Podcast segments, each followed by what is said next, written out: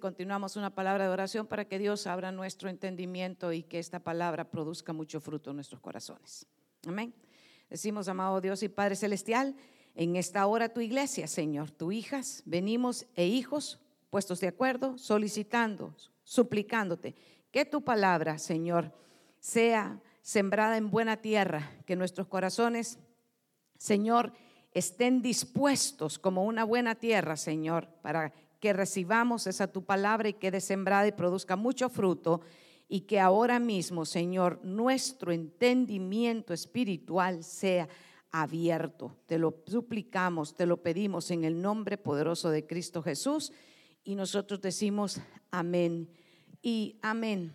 Esta palabra de extranjeros y forasteros, eh, yo la fui a buscar en el diccionario Bind, eh, donde encuentra unas definiciones muy ricas acerca de cuál es el origen de la palabra en el hebreo y en el griego, términos que no voy a empezar a desglosar aquí porque no es clase, sino que este es un devocional.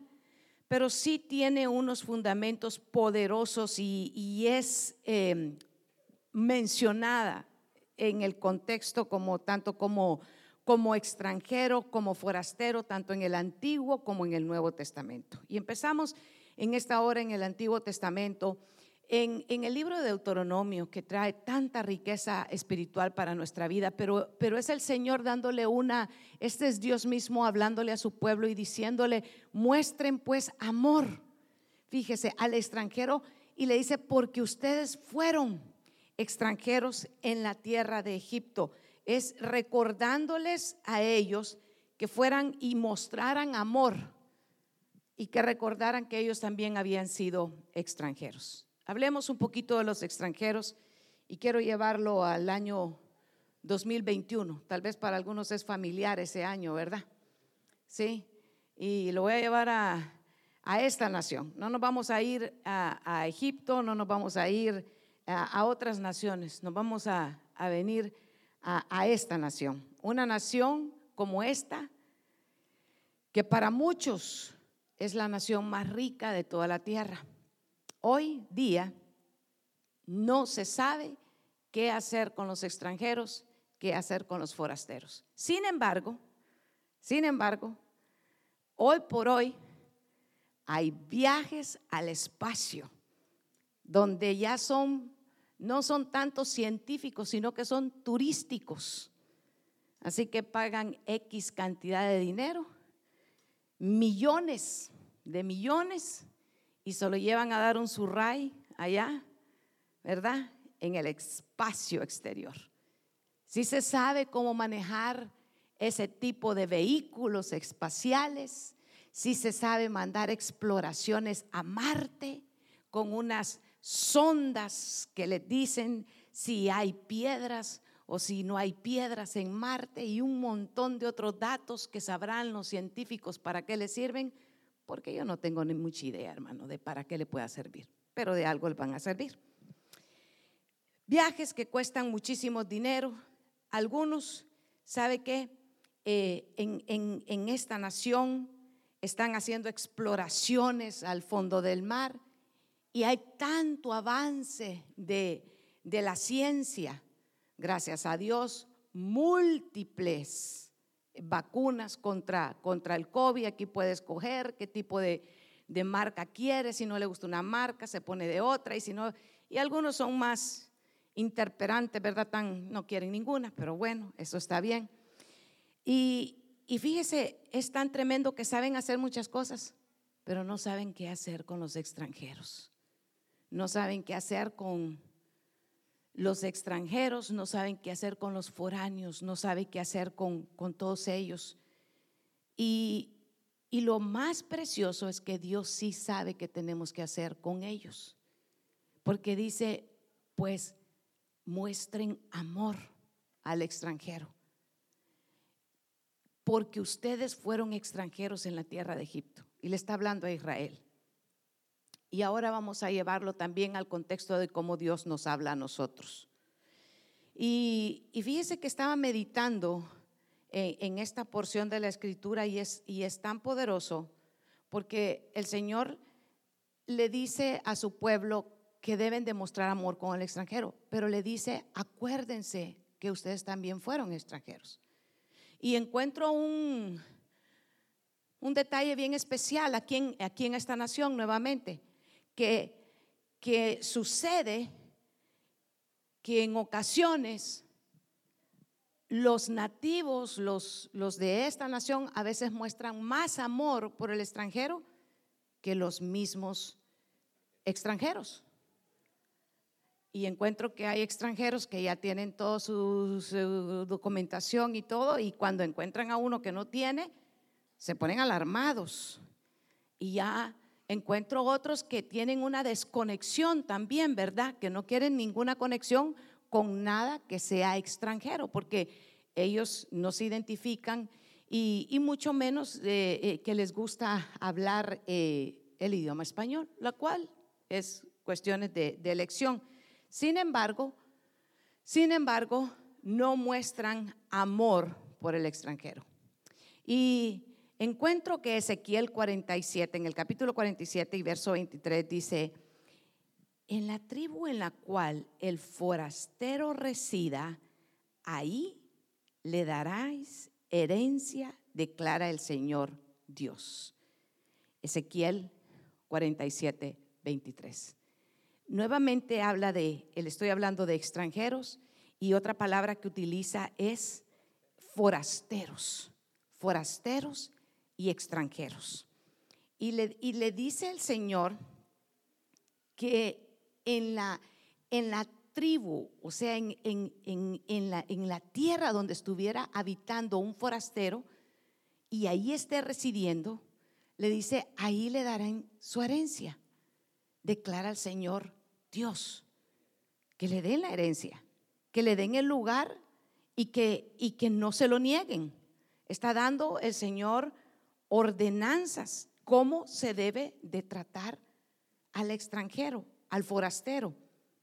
En Éxodo, en el capítulo 18 y verso 3, también de la LBLA o la Biblia de las Américas, dice, dice así, y a sus dos hijos, uno de los cuales se llamaba Gerson, pues Moisés había dicho, he sido peregrino en esta tierra. En otras versiones usted podrá encontrar forastero y en otras podrás encontrar extranjero. ¿Y quién está hablando ahí? Moisés. ¿Quién fue un extranjero? ¿Quién fue un peregrino? ¿Quién fue un foráneo? ¿Quién fue un extraño? Fue Moisés. Y, y todos sabemos que, que Moisés fue un gran instrumento del Señor. Y sin embargo, ¿sabe qué? Él, declara abiertamente y dice, yo soy un peregrino. Soy un, soy un extranjero en esta tierra. Y, ahí, fíjese, eh, el, mismo, el mismo no está negando su condición de extranjero. Lo, lo, tremendo lo encuentro también en el Salmo 119, el verso 19. En el Salmo 119, verso 19, dice en la, nueva Biblia en la, Biblia de las Américas, pero si tienes la LBLA, ¿sí? De la 119, 19. Peregrino soy en la tierra, no escondas de mí tus mandamientos. Peregrino, sí, ahí dice, soy en la tierra. Mire, el salmista le está diciendo, le está diciendo, ¿qué es un peregrino? Es un extranjero. ¿Es un qué? Un forastero alguien que está en una tierra ajena. Y tal vez eh, algunos o todos los que estamos aquí, gracias al Señor, eh, nos identificamos con eso porque al final casi todos hemos salido de nuestras tierras y hemos llegado a esta nueva nación donde Dios nos ha permitido habitar. Sin embargo, siempre sobre nosotros está esa designación de que somos extranjeros. Y no debemos de ofendernos por eso ni sentirnos menos por eso, al contrario. Tenemos que estar agradecidos porque la bondad y la misericordia del Señor ha dicho que Él ama a la viuda, que Él ama qué? al extranjero, que Él no desampara a quién? Al huérfano, al extranjero y a la viuda. Entonces, Dios, ¿sabe qué? Dios se ha acordado de, de, nosotros. Dios tuvo misericordia de Israel cuando fue un extranjero. Usted recuerda que Israel bajó a Egipto y en Egipto funcionó como un extranjero.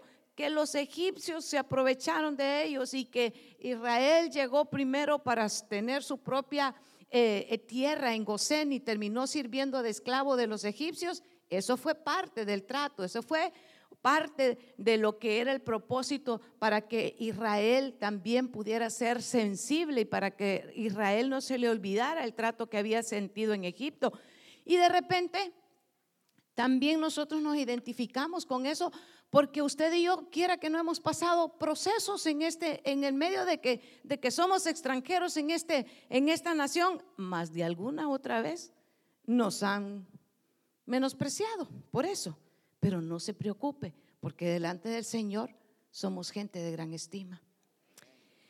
Y en Génesis 23 encuentro uno de los más, Génesis 23, verso 4. Encuentro de uno de los extranjeros que le quiero platicar esta noche, porque son dos. Uno de ellos es el que vive, yo les digo que vive en verdad, pero es que está en el capítulo 23, verso 4. Extranjero y peregrino soy entre vosotros. Dadme propiedad, una sepultura entre vosotros en que pueda sepultar a mi difunta de delante de mí. Estoy hablándole de Abraham.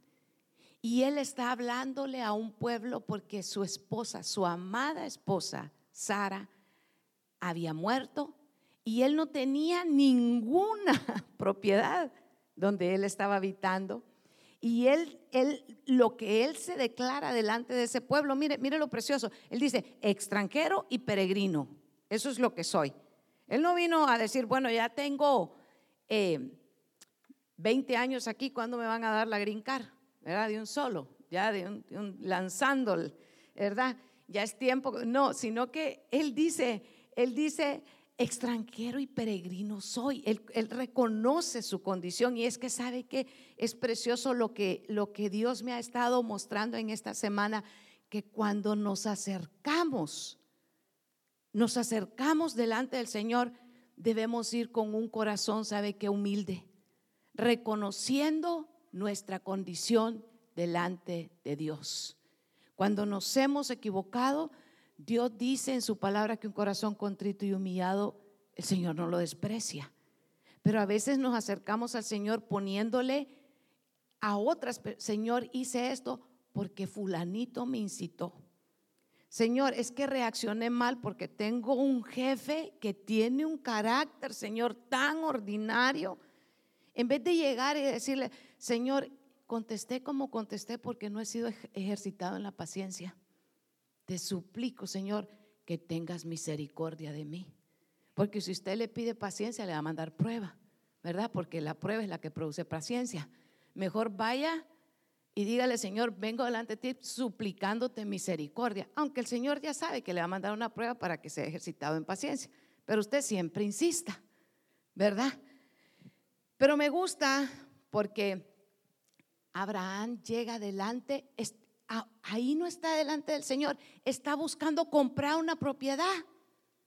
Está buscando, y para una cosa tan noble, porque está buscando cómo enterrar a Sara. Él está pidiendo una propiedad que le sirviera como sepulcro, pero está delante, eh, está delante de, de, de gente y le dice, esa es mi condición. Y qué hermoso reconocer nuestra condición. Y este extranjero en el capítulo 11 del libro de Hebreos se le reconoce a él como un padre de la fe, el cual agradó al Señor porque le creyó al Señor. Ahora haga la conexión con, con nosotros. Abraham dice que él es un extranjero y que él es un, un forastero, él es un peregrino, pero en el libro de Hebreos dice que él agradó a Dios. ¿Por qué? Porque él le creyó a Dios. Y esa es la primera condición que nosotros como extranjeros, que nosotros como peregrinos, que nosotros como forasteros, que nosotros, ¿sabe que Como nuevos en esta, en esta tierra tenemos que hacer para agradar al Señor. Porque fíjese que si nosotros agradamos al Señor, es Dios el que nos entrega la tierra por heredad. No somos nosotros los que tenemos que andarla pidiendo. Si son para Dios, lo fuerte. Y Dios tiene mucho cuidado. Tiene mucho cuidado cuando, fíjese que un extranjero está en, exactamente, ¿por qué es extranjero? Porque está en una tierra que, que no es la de él. Tal vez ya sus hijos eh, o sus nietos ya nacieron aquí, o quizá sea usted la primera generación, porque estará pensando, pastora se equivocó, yo aquí nací.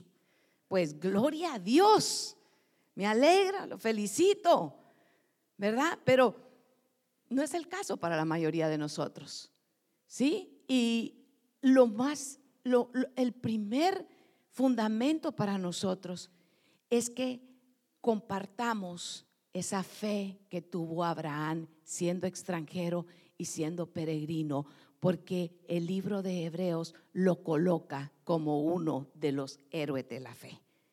Y eso significa muchísimo para nosotros, porque a veces nos dicen, no es que para tal y tal cosa no califica porque usted eh, recién eh, llegó eh, a esta nación, pero para Dios sí calificamos. Para Dios sí calificamos, porque Dios no hace acepción de personas y porque la ciudadanía de nosotros, ¿sabe qué? Es celestial. Gloria a Dios. Sí, es hermoso y hay, hay que tener una convicción de fe aún en nuestra condición, mayormente en nuestra condición de extranjeros y de peregrinos, hermano.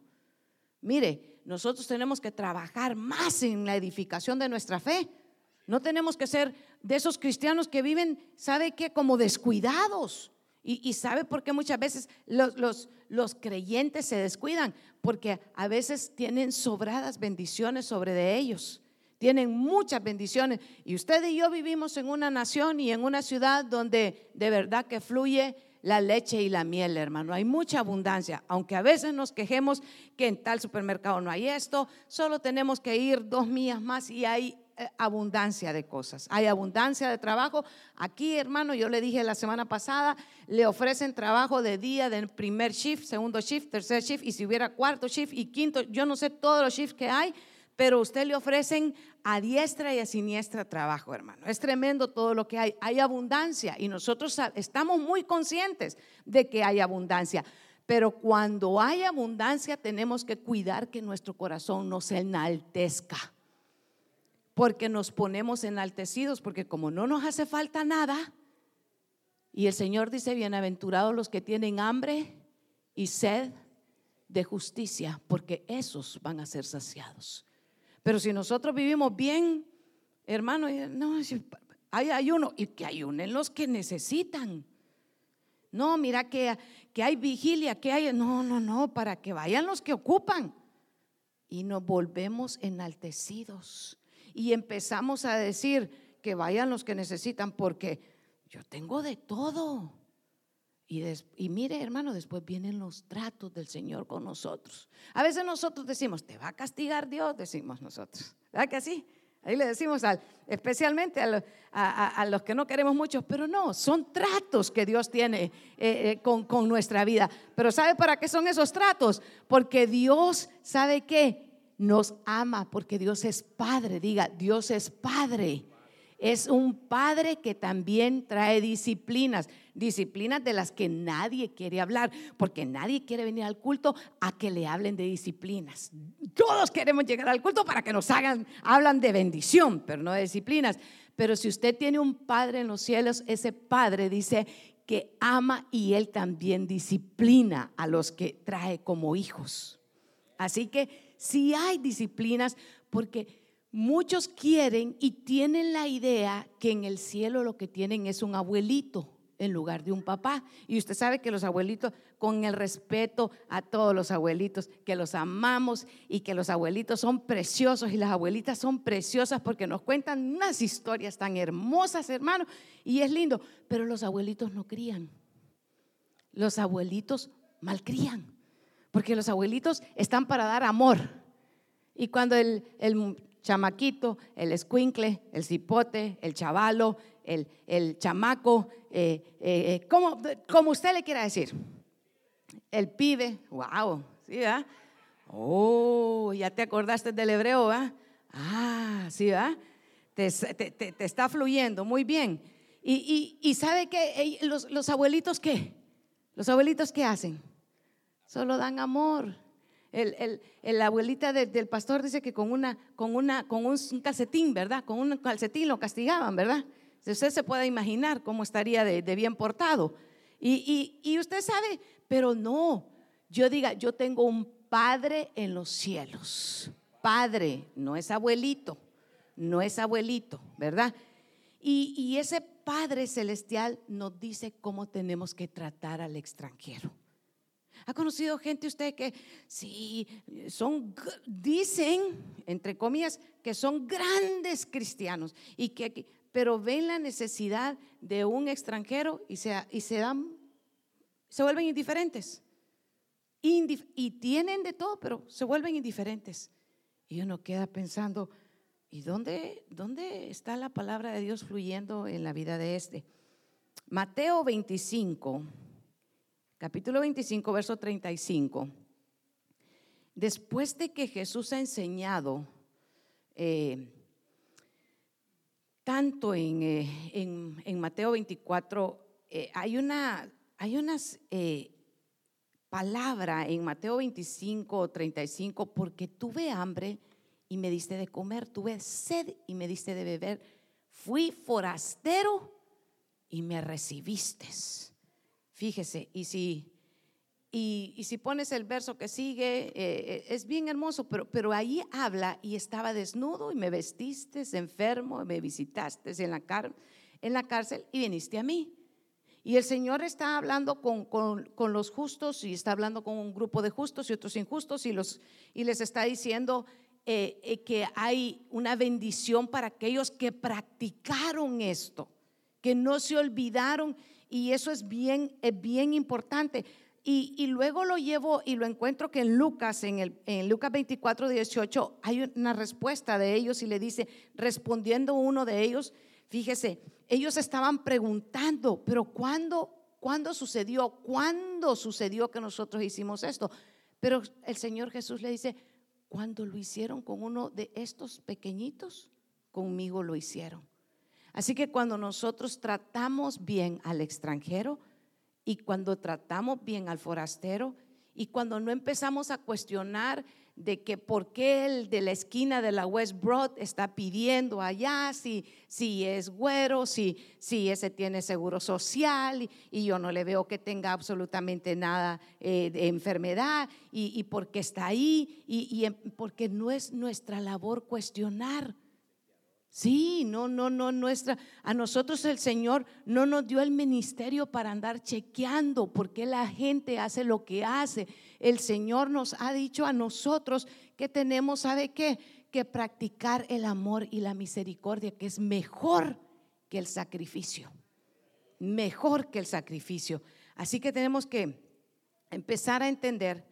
Y yo quiero volver a Deuteronomios en el capítulo 10, verso 17 porque el Señor tu Dios, Deuteronomio 10, 17 al 19, porque el Señor tu Dios es Dios de dioses y Señor de señores. Diga, Él es Dios de dioses y Señor de señores. Él es gran Dios, poderoso y terrible. Qué lindo estos versos donde se exalta la grandeza de nuestro Dios, que no actúa con parcialidad ni acepta sobornos. Él defiende la causa del huérfano, de la viuda y muestra amor al extranjero proveyéndole ropa y alimentos. Y eso es precioso, hermano. hay una de las actividades que sé que pronto va a encontrar usted alrededor de, de, esta casa, unas cajas bien grandes que colocan, porque hay una operación que se llama aquí todos los meses de noviembre, Operación Lázaro, y los que ya estamos familiarizados con eso, le aconsejo que vaya buscando la mejor jacket que usted quiera donar y los mejores guantes y, los eh, gorros y las bufandas, scarves, gloves and jacket. Ah, ¿verdad? Ya se puso usted bilingüe, ¿verdad? Y, los traiga porque yo sé que los muchachos de, la, de Next Gen eh, hacen una actividad a principios de diciembre, se encargan todo noviembre de poder recolectar y en, y en diciembre van a las calles y no solo la entregan, sino que también evangelizan, también le dan una palabra del Señor y, sabe que en ese momento están tocando una vida, una vida por la que Cristo Jesús también pagó. Y eso es bien precioso, porque yo he visto fotografías y he presenciado cuando jovencitos eh, han estado evangelizando, tal vez sabe que algún veterano que por alguna razón terminó como, como eh, homeless en, esas calles y, se les y se ponen a llorar ellos cuando ven a los jóvenes, ¿sabe qué? Llevarles cobijitas. Una, en, un, en una de esas operaciones, Lázaro, eh, las cobijitas eran hechas específicamente, no se fueron a comprar, sino que fueron, fueron eh, creativamente hechas con, la costura especial para, para ellos y fue algo bien hermoso y eran cantidades y cantidades las que se andaban entregando.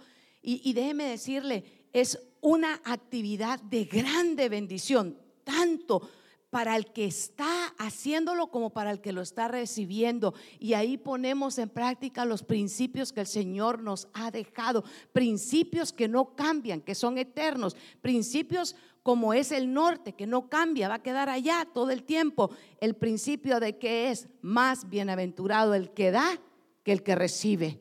Y estamos, ¿sabe qué? haciéndolo. Y cuando Dios ve eso, Dios se agrada que no nos olvidemos. Y algunos dirán, pero esos no son extranjeros, pastora, porque muchos de ellos de aquí nació. Pero ¿sabe qué? Son gente que están como huérfanos. En ese momento se han alejado de toda su familia y se han alejado de los caminos de Dios. Y somos nosotros los que mostramos el amor de Cristo a través de nuestras acciones, a través de nuestra palabra, a través de nuestro sentir, cuando extendemos nuestras manos al huérfano, al necesitado, a la viuda, aquellos que están, ¿sabe qué? Sin ninguna esperanza no sabemos cómo estuvo de terrible en su vida y por qué circunstancias terminaron viviendo como vivieron y como no tenemos el ministerio de chequear, sino que estamos llevando el ministerio de amar que el Señor nos ha dicho que amemos y que perdonemos y que seamos luz en medio de las tinieblas. Dice, dice Deuteronomio 10 en el 17 al 19 que no actúa con parcialidad ni actúa ni acepta sobornos. Él defiende la causa del huérfano, de la viuda y muestra amor por el extranjero. Hermano amado, qué precioso es mostrar amor por el extranjero. Qué precioso es mostrar amor, ¿sabe qué? Por aquellos, le voy a contar, esta, esta semana tuve la experiencia de que en uno de los, de, de, los alumnos eh, me contaba, pues son, son del grupo de los que vinieron eh, caminando desde, desde, sus países, que salieron como menores de edad y llegaron y cruzaron. Y, y, qué tremendo. Él ah, me contaba y me decía, tengo que ir a, a una corte. Y, y, la corte, y no tengo abogado porque no tengo dinero para pagarlo, vivo de, de invitado, ¿verdad? En un lugar. Y, y entonces eh, le dije, bueno, que, que Dios te acompañe y que el Señor te ayude y, que te traiga con bien.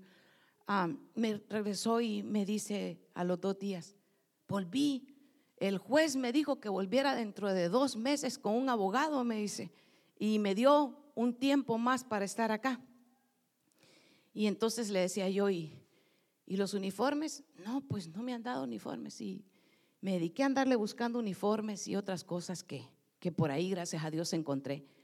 Pero ¿Sabe que, hermano? Tenemos que no, no hacernos insensibles a la necesidad que encontramos en todas las áreas, en todas las áreas, porque uno dirá, no, pues eh, esto no, no, no es muy común, pero está más común de lo que nosotros pensamos.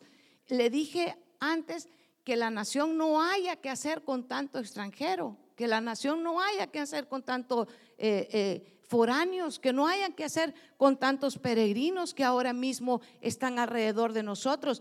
Pero sabe que no nos preocupemos de lo que ellos no puedan hacer. Apliquemos en nuestra vida lo que nosotros sí podemos hacer lo que nosotros podemos entender de lo que Dios nos está mandando. Amemos al extranjero, ayudemos al que nosotros sabe que podemos darle una, una mano y decirle, sabes que yo no puedo solucionar todos tus problemas, pero sí puedo extenderte con lo que yo tengo en este momento. Jeremías en el capítulo 22, verso 3, así dice el Señor, practicad el derecho y la justicia. Librad al, despojo de las manos de su ofensor. Tampoco maltratéis ni hagáis violencia al extranjero, al huérfano o a la viuda, ni derramen sangre inocente, dice el Señor en esta, en esta versión. Nuevamente si usted lo ve, el, amor de Dios por el extranjero, por la viuda, por el huérfano, es como un hilo que se extiende, un hilo escarlata que se extiende por toda la escritura. Usted lo encuentra desde Génesis y lo va encontrando a través de los profetas y el Señor le continúa hablando a través de toda la escritura que no desamparemos, que no hagamos mal, que no, sabe que, que no seamos indiferentes, que no digamos, pues yo no tengo ese problema y en, la iglesia se está clamando y, yo sé que muchos de ustedes han estado escuchando cuánto tiempo hemos estado pidiéndole al Señor que Dios mueva la mano de esos de esos gobernadores, de esos legisladores que no quieren, no quieren proveer una, una apertura para una para una reforma eh, migratoria y gloria al Señor. Dios sea, sabe que el, que el que tiene la última palabra, pero mientras eso sucede, y si no sucede, nosotros sigamos clamando, nosotros sigamos pidiendo, sigamos insistiendo, que a eso sí nos ha mandado el Señor. Y continuemos haciéndolo, porque esa es la voluntad del Señor. Extranjeros, peregrinos. ¿Qué dice Hebreos 11, verso 8 al 10, de los extranjeros. Por la fe, Abraham, al ser llamado, obedeció, saliendo, saliendo para un lugar que había de recibir como herencia y, y salió sin saber a dónde iba. Por la fe habitó como extranjero en la tierra de la promesa como en tierra extraña, viviendo en tiendas como Isaac y Jacob, coherederos de la misma promesa. Verso 10, porque esperaba la ciudad que tiene, que tiene cimientos cuyo arquitecto y constructor es Dios. Eh, eh, hermano, aquel que dijo yo soy extranjero y peregrino y no tengo un, un lugar donde enterrar a mi esposa. Dice que él salió por fe.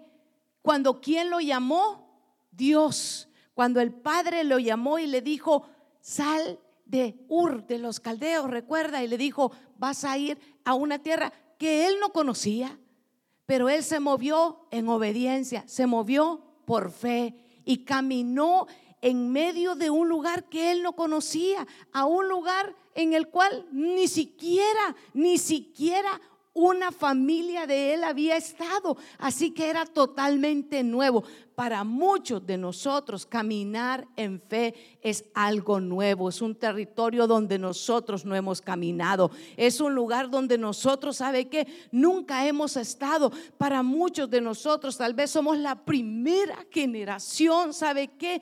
De, gente que, que conocen el Evangelio, que no tienen, ¿sabe qué? Una estructura de religiosidad que se está heredando de una generación a otra, sino que hoy por hoy por fe, porque Dios nos llamó y Él sabe que nos apartó. Y ahora nosotros estamos dejando un legado, estamos dejando una herencia a nuestras generaciones, pero una herencia de fe, de decirle a nuestros hijos, sabes que el Señor me llamó, cuando Él me llamó, yo no le conocía, cuando Él me llamó en obediencia, vine a sus pies y ahora yo le sirvo y ahora yo le honro. Y es un extra, mire, este tiempo es extraordinario para que nosotros le podamos sentarnos con nuestros hijos, como dice Deuteronomio, cuando, cuando estemos en nuestra casa, cuando andemos en el camino. Y que nuestros hijos nos pregunten, mamá, ¿y por qué? ¿Por qué cuando vas a, a, la iglesia eh, levantar las manos? ¿Y, por qué cuando vamos a la iglesia veo que, hay gente que danza? ¿Y, por qué eh, nosotros eh, hacemos lo que hacemos? Ahí es el momento extraordinario en el que nosotros podemos decirle y hablarle a nuestros hijos y decirle, porque el Señor me llamó, porque ahora yo le sirvo por fe, porque yo le obedecí, porque ahora sabes que yo salí de un lugar donde de oída, sabes que yo le había oído, mas ahora el Señor sabe que mis ojos le ven y por esa, por esa razón, porque cuando llego empiezo a adorar y empiezo a exaltar y empiezo a decirle gracias Señor por tus bondades sobre nosotros, porque ese es el momento en el que nosotros le podemos decir, ahora hijo, ahora es el tiempo en el que yo te voy a explicar por qué hacemos lo que hacemos. De repente sus hijos en, este, en esta otra semana le van a decir, mamá, ¿y por qué eh, vamos a ir a, o papá, por qué vamos a ir a, a celebrar la reforma y algunos le dicen la reforma migratoria, fíjense, porque no saben que, que es la, la, reforma protestante, que tenemos un tiempo bien hermoso de aprender, de aprender, porque aquí no estamos canonizando a Martín Lutero, hermano, tengan cuidado. Porque aquí los altares no son para hombres ni son para mujeres. Aquí el único exaltado es Cristo Jesús. Gloria a Dios. No se vaya a malinterpretar. Yo sé que aquí no, tal vez, ¿verdad? Por otro lado, pero no. Lo que le, va a preguntar, ¿y, ¿y, ese quién es? Y usted le va a decir, bueno, un instrumento imperfecto también en las manos del Señor, lleno de defectos, pero el Señor tuvo misericordia de él y lo utilizó como un canal para que se levantara y que pudiera, ¿sabe qué? Traducir, ¿sabe? La primera Biblia que se tradujo fuera de latín, fuera, fuera de, los, de los idiomas que, que nadie podía entender y se tradujo al alemán y de ahí muchas otras traducciones. Pero tal vez los hijos le van a preguntar, ¿y por qué? Porque usted, ahí es el momento, el momento en que usted como un Felipe empieza, parte de ahí y empieza a hablarle del Evangelio. Todo lo que nosotros tenemos que hacer, hermano, es exaltar a Cristo, es utilizar los medios que Dios nos ha dado para que sea Cristo exaltado.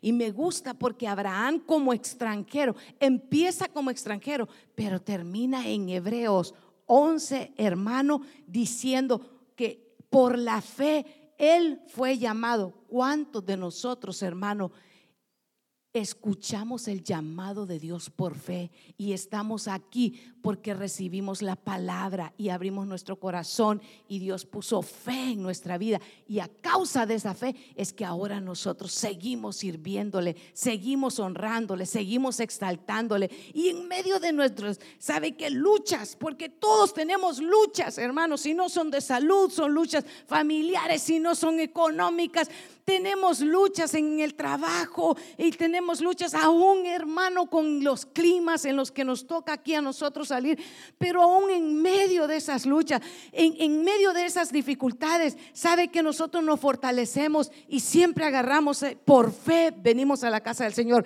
¿Cómo sale usted de su casa? Con expectación, por fe usted dice, hoy voy a ir al santuario, hoy sé que Dios tiene una palabra para mi vida, hoy sé que Dios me va a edificar y uno sale con con fe y dicen, hoy sé que Dios va a traer una palabra de sanidad para mis huesos. Hoy sé que el Señor trae una palabra de restauración para mi familia. Yo no voy a salir igual de la casa. Yo voy a salir bendecido de la casa del Señor porque la palabra que el Señor está enviando sobre mi vida va a traer un despertamiento no solo en mí, sino que en toda mi familia.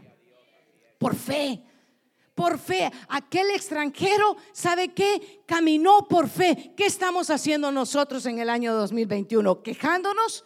¿Qué estamos haciendo nosotros en el 2021? ¿Durmiéndonos? ¿Qué estamos haciendo nosotros en el 2021? Diciendo, tengo miedo y mejor me quedo en la casa. ¿Qué estamos haciendo? ¿Estamos caminando por vista o estamos caminando por fe? Porque si es por vista, aún hay tiempo para volvernos de donde nosotros, a donde nosotros estábamos. Pero si es por fe, entonces tenemos que decirle, Señor, este camino yo no lo he caminado. Este lugar donde estoy jamás lo había conocido. Pero sé que tienes misericordia de la viuda, del extranjero, del huérfano y aquí hay un extranjero que cree en fe, Señor, y estoy pidiéndote bendición para mí y para mi casa y estoy pidiéndote que me abras, Señor, los ojos espirituales para que yo pueda extenderme también en este territorio y que yo pueda tener una herencia en este lugar, porque si yo te agrado a ti, tú me vas a entregar tierra por heredad. Pero muchos llegan a este lugar y están ansiosos por tomar las tierras, por tomar lo material. Lo primero que tiene que estar en nuestro corazón es caminar en fe, es agradar a Dios. Y en el proceso de estar agradando al Señor, Dios se encarga de todas las cosas que nos hacen falta. Porque Él lo ha dicho y Él no es hombre para mentir, mas buscad primeramente el reino de Dios y su justicia y todas las demás cosas van a venir por añadidura. Y eso es lo que nosotros lo creemos y que sea un impacto en nuestra vida y que no nos quedemos iguales. Estamos a punto de terminar el año 2021 y es hora de levantarnos y de decirle, Señor, esto fue el 2021, pero ahora, Padre amado, yo quiero que extiendas, que aumentes, Señor, el hambre en mi vida de espiritual, porque cuando usted y yo tenemos hambre espiritual,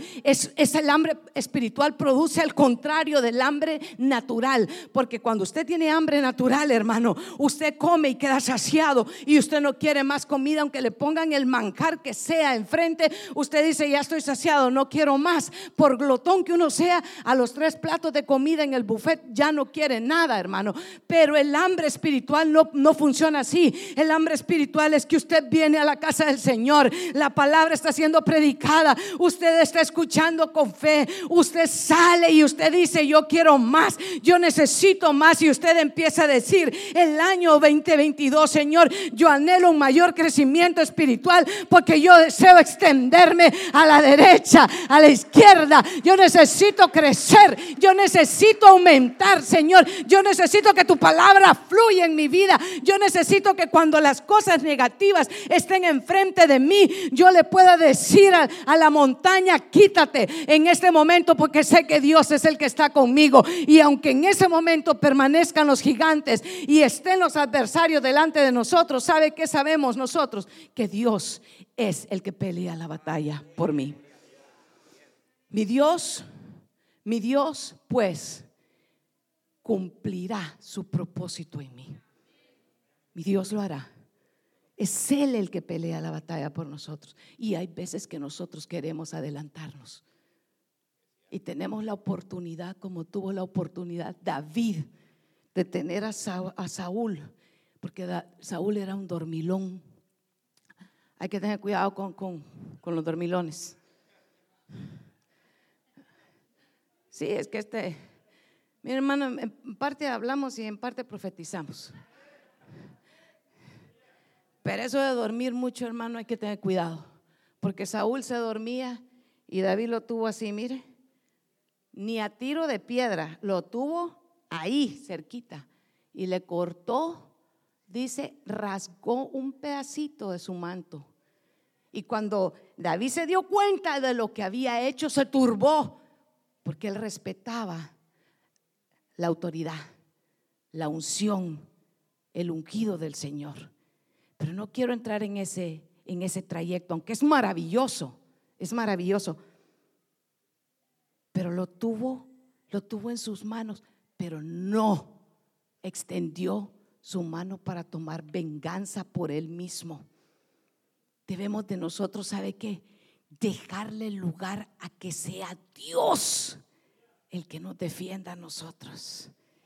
El que sea el Señor, el que usted tiene la oportunidad de poner en mal a aquel que siempre lo pone en mal a usted en el trabajo. Y usted lo vio llegando tarde y nadie se dio cuenta. Y es fácil irlo a echar de cabeza. Pero usted dice, no, no lo voy a hacer porque esa no agrada al Señor. Porque cuando veas a tu enemigo caído, no se alegre tu corazón, dice el Señor. Tenemos que dejar que sea Dios.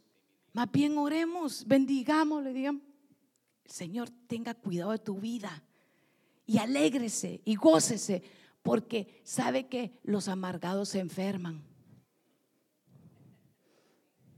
Sí, los amargados, hermano, viven enfermos toda la vida. Y lo peor que con los amargados, nadie quiere vivir porque tienen raíces de amargura y solo abren la boca. ¿Y cómo está? Ah, está haciendo frío, le dicen a uno. No le dicen, viera qué bonito, mire que va a haber. No, es que está bien frío. Ah, hermano, pero si está haciendo calor. ¿Y cómo está? Un calor, que qué barbaridad el calor que hace aquí.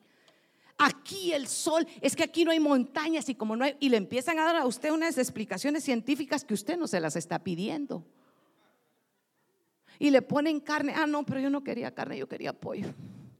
Y le ponen pollo. Ah, no, yo no quería pollo, pues yo quería carne.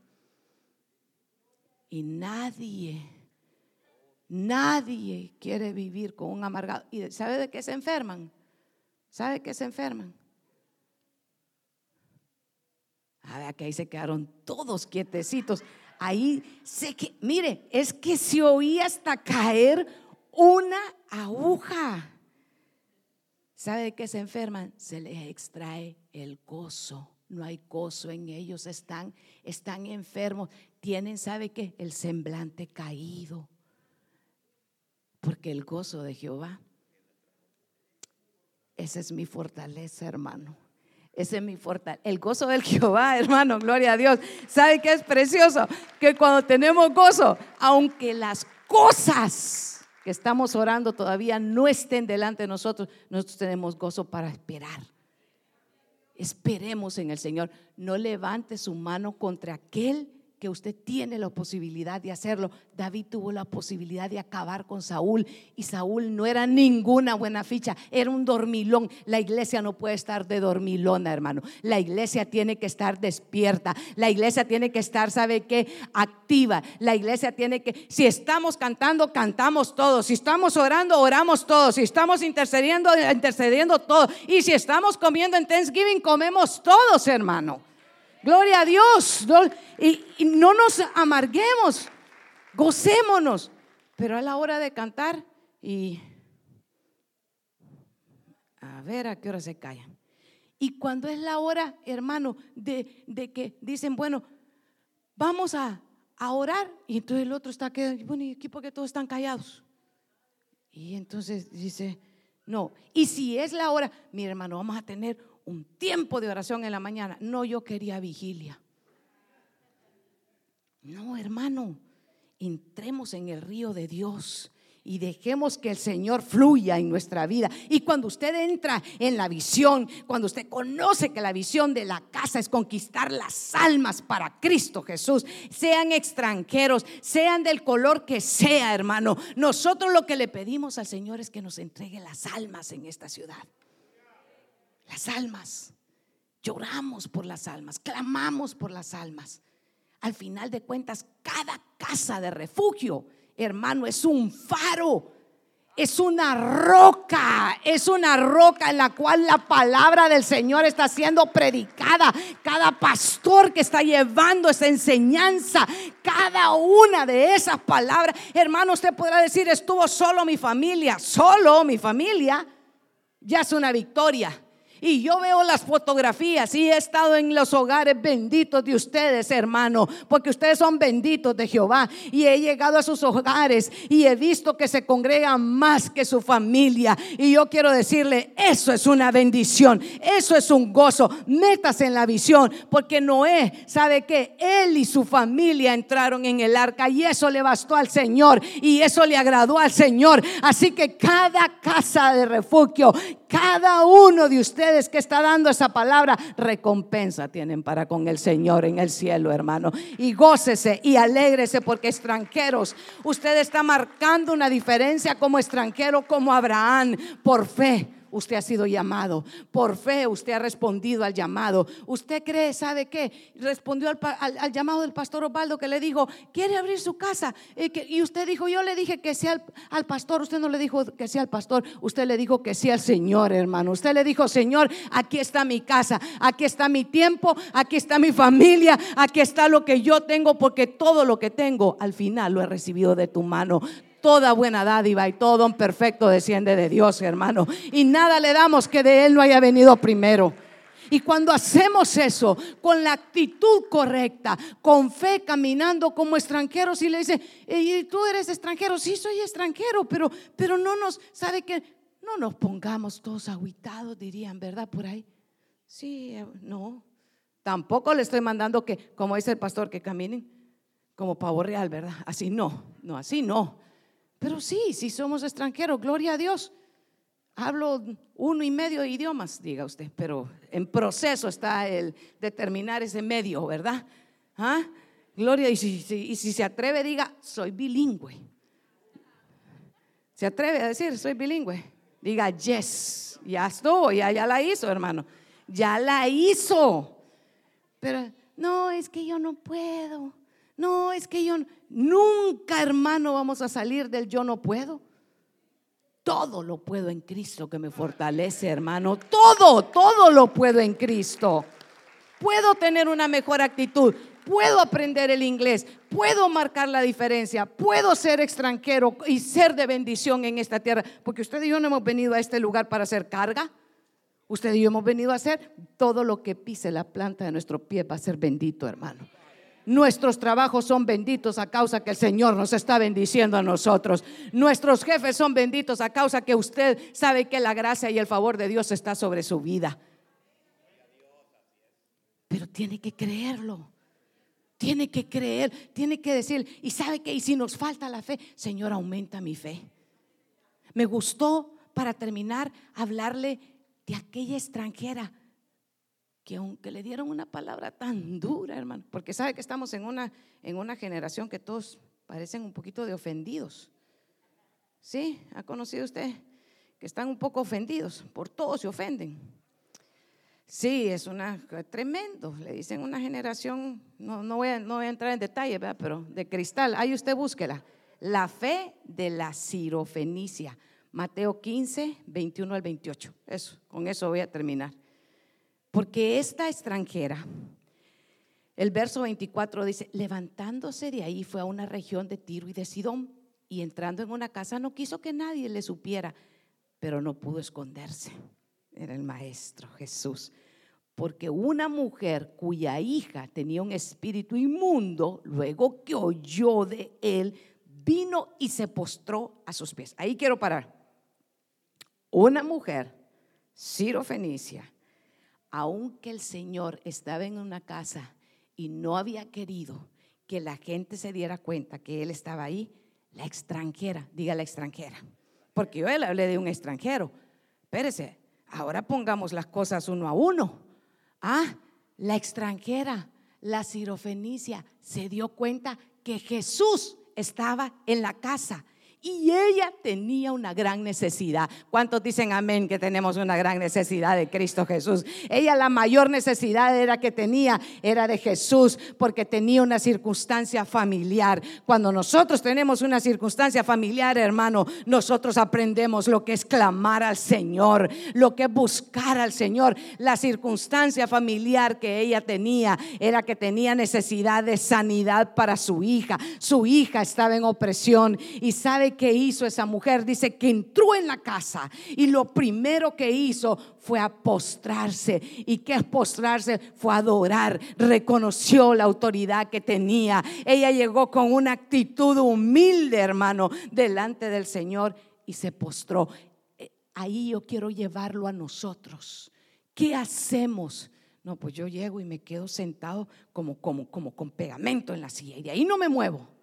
Porque si me muevo, capaz que me encuentre el pastor y me dice, vaya, haga tal cosa. Hermano, entremos a la casa del Señor y digámosle, Señor, yo vine a adorarte. Y si adorar significa ir a cuidar niños, yo voy a cuidar niños. Y si adorar, Señor, significa ir a limpiar hoy a la casa del Señor, va a ser limpiar. Y si adorar ese día va a significar, Señor, que yo sirva en la junta de, de, ancianos, pues voy a servirte, voy a pedir, eh, Señor, sabiduría para dar un buen consejo. Porque, hermano, sea cual sea la labor de la que estemos trabajando, al final de cuentas, lo más hermoso que esta mujer hizo fue que entró, dice, a la casa entró a la casa y se fue a postrar. ¿Por qué se postró? Por la necesidad, porque tenía necesidad de Jesús. ¿Cuántos tenemos necesidad de Jesús? ¿Cuántos tenemos necesidad de Jesús? Porque una mujer cuya hija tenía un espíritu inmundo, luego que oyó que él vino, se postró a sus pies. ¿Qué oyó la mujer? A Jesús, que él le había llegado. La mujer no estaba pendiente de lo que decía la señorita Laura. La mujer no estaba pendiente de lo que le decía la fulanita por la.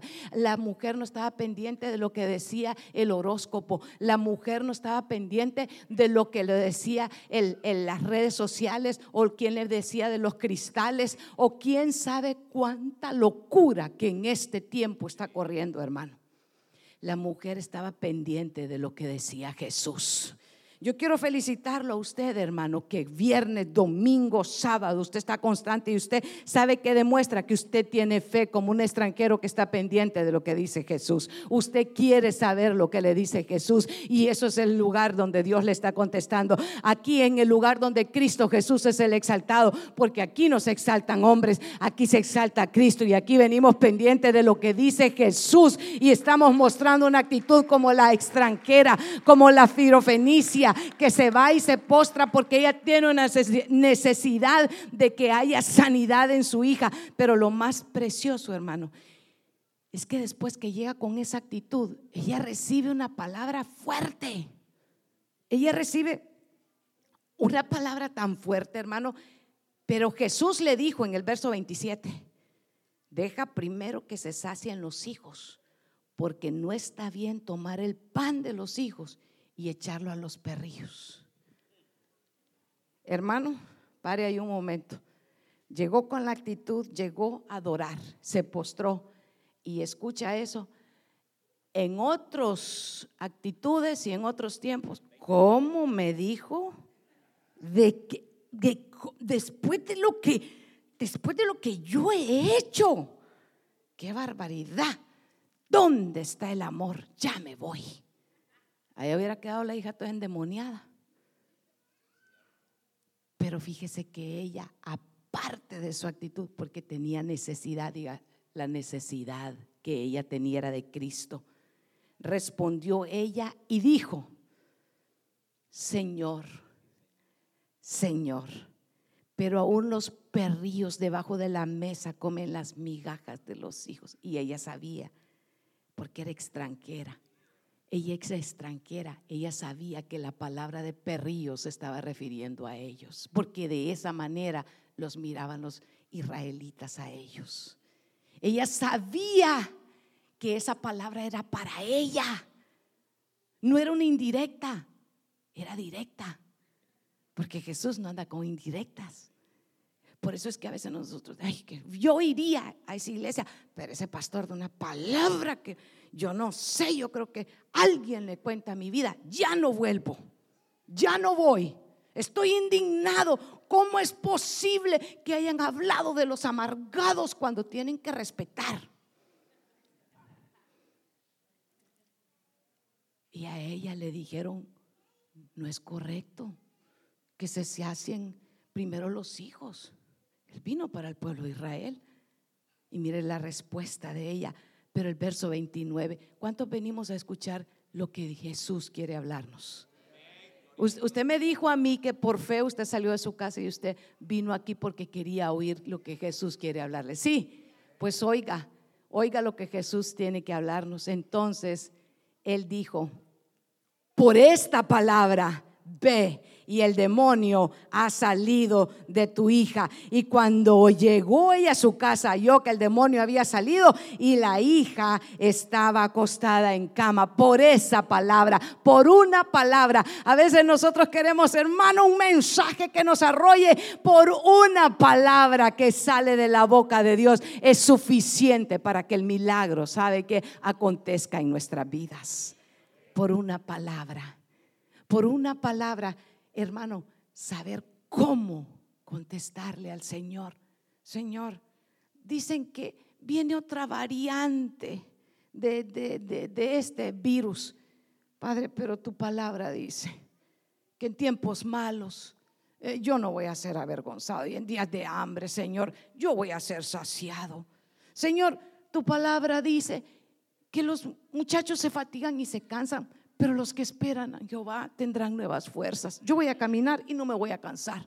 Yo voy a correr y no me voy a fatigar, Padre Santo. Señor, dicen, dicen ahí las noticias que, que las enfermedades andan galopando, pero tu palabra dice que tú fuiste molido por todas mis rebeliones, que la paga de mi paz fue sobre ti y que por tu llaga yo ya fui sanado. Señor, yo te pido sanidad, Padre amado, para, para una palabra. Yo no sé cómo llegó la extranjera, yo no sé cómo llegó la sirofenicia, yo no sé cómo entró, yo no sé su vestuario, se habla muy poco de ella, no se describe si era joven, si era vieja, no se dice mucho de ella y eso es lo maravilloso, fíjese, yo le voy a contar, lo maravilloso es que no se describa el personaje, sino que se hable de la maravillosa magnitud del milagro que Jesús hizo. Porque usted quiere conocer a quién se exalta. Oiga el mensaje de quién, en quién está centrado el mensaje. El mensaje no puede estar centrado en hombres. El mensaje sigue siendo Cristo Jesús, hermano. El mensaje, el mensaje dice que, no, no dice, la, solo dice que era una extranjera. No hay mucha descripción de ella, que era buena para oír para oír lo bueno, porque supo dónde encontrar a Jesús. Hermano, nosotros somos extranjeros que Jesús nos ha encontrado. Somos benditos de nuestro Padre Celestial. Hermano, cuando, cuando en la semana, porque yo sé cómo se siente el miércoles y el jueves, y uno está, ay Dios mío, Señor, necesito, tengo hambre de tu palabra, necesito que sea, ya pasó el día del, de la reunión familiar y usted dice, ya cuando viene el viernes, bueno, por lo menos lo que tenemos hambre estamos así, hermano. ¿Verdad? Y, amén, dicen dos o tres, gloria a Cristo Jesús, estoy en medio de creyentes, Padre Santo. Y, y los demás, sálvalos. Y entonces, hermano, gloria a Cristo, alábelo, hermano, gócese, porque el Señor, tiene un Dios que es un Dios alegre, hermano. Mire, usted no vino al culto a amargarse, ¿verdad? Usted vino a gozarse en la palabra del Señor. Usted vino a saciarse del bien y la misericordia del Señor. Para mí es un deleite compartir la palabra, hermano. Para mí cuando me dice el pastor el viernes, yo sé que tengo el privilegio y digo yo, gloria a Dios. Y a veces les digo a los que me hablan, no me hablen el viernes porque hay mucho que hacer el viernes, pero la sirofenicia hizo lo que tenía que hacer. Yo quiero llamar a mis hermanos salmistas y que puedan subir. Y yo quiero decirle a usted, hermano, que usted escuchó una palabra de lo que Jesús vino a hablarle esta noche. Y que usted escuchó y que la reciba, recíbala en su corazón y no se distraiga. Y salga, ¿sabe qué? Cuando, cuando estemos despidiéndonos en este lugar, cuando cantemos la bendición, cuando, hermano, salga usted con la convicción de que usted puede acercarse al Señor. Yo solo le di un ejemplo de lo cómo ella entró y cómo se y cómo respondió, pero usted en oración no deje de contestarle al Señor. Señor, ahí dicen, pero recuérdele con la palabra de Él, pero esto es lo que yo creo porque esto es lo que tú has dicho. Señor, ahí dicen que, que, que, que la gente no quiere nada contigo, pero, pero yo te pido las almas. Mi oración para esta ciudad, yo le digo, Señor, dame las almas para ti, Señor. Mi intercesión es, dame las almas para Cristo.